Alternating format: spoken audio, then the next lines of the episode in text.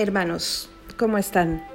Continuamos entonces con nuestra historia. Ya hoy es domingo y esperamos entre hoy y mañana cerrar para que hayan sido siete días eh, el tema de la historia para entrar en sí, a recordar, ¿se acuerdan las revelaciones a Santa Margarita?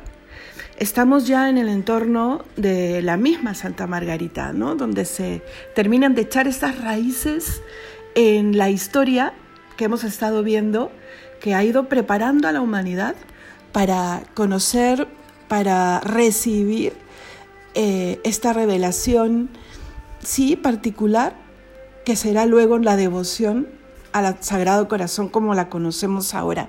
Entonces, primero, podemos ya deducir que el Señor, como todo, ha ido eh, permitiendo que la humanidad vaya recibiendo gradualmente ¿no? aquello que Él quiere que abracemos. Y segundo, esta devoción, que como le dijo Santa, Santa, eh, San Juan a Santa Gertrudis, es realmente reavivar un misterio que estaba en los inicios, es para nosotros, es actual y tiene ese objetivo, reavivar. Entonces, estamos ahora ya en el siglo XVI, ayer nos quedamos mencionando a los jesuitas, y cómo no mencionar a cuatro de ellos principales, San Ignacio el Fundador, eh, San Pedro Canicio, San Luis Gonzaga y San Alonso Rodríguez. Cuando hablamos de la devoción al Sagrado Corazón de Jesús en los jesuitas, generalmente saltamos a cuando ya eh, revelada la devoción a Santa Margarita, el Señor le pide que la comparta con un jesuita. Pero no, eso lo veremos más adelante. Estamos hablando de los preparativos.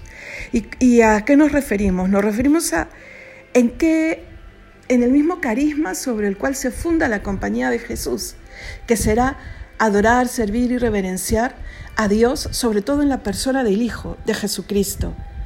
Eh, San Ignacio escribe los ejercicios espirituales que fue el alma principal de apostolado, sobre todo en los primeros tiempos. Y en las semanas de esos ejercicios espirituales, eh, lo que San Ignacio propone es ir encontrándose con uno mismo, primero para luego, con uno mismo y con su fin, por supuesto, que es Dios, para luego abrazar a la persona de Jesucristo.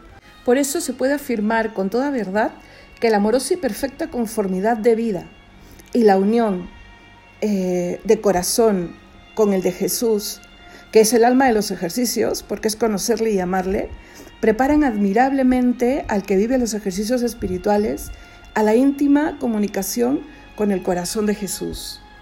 Entonces vemos desde esta época que será muy frecuente en los eh, jesuitas directores de, de almas el recomendar la devoción al corazón de Jesús para allí estudiar e imitar sus virtudes y su amor conociéndole más y más.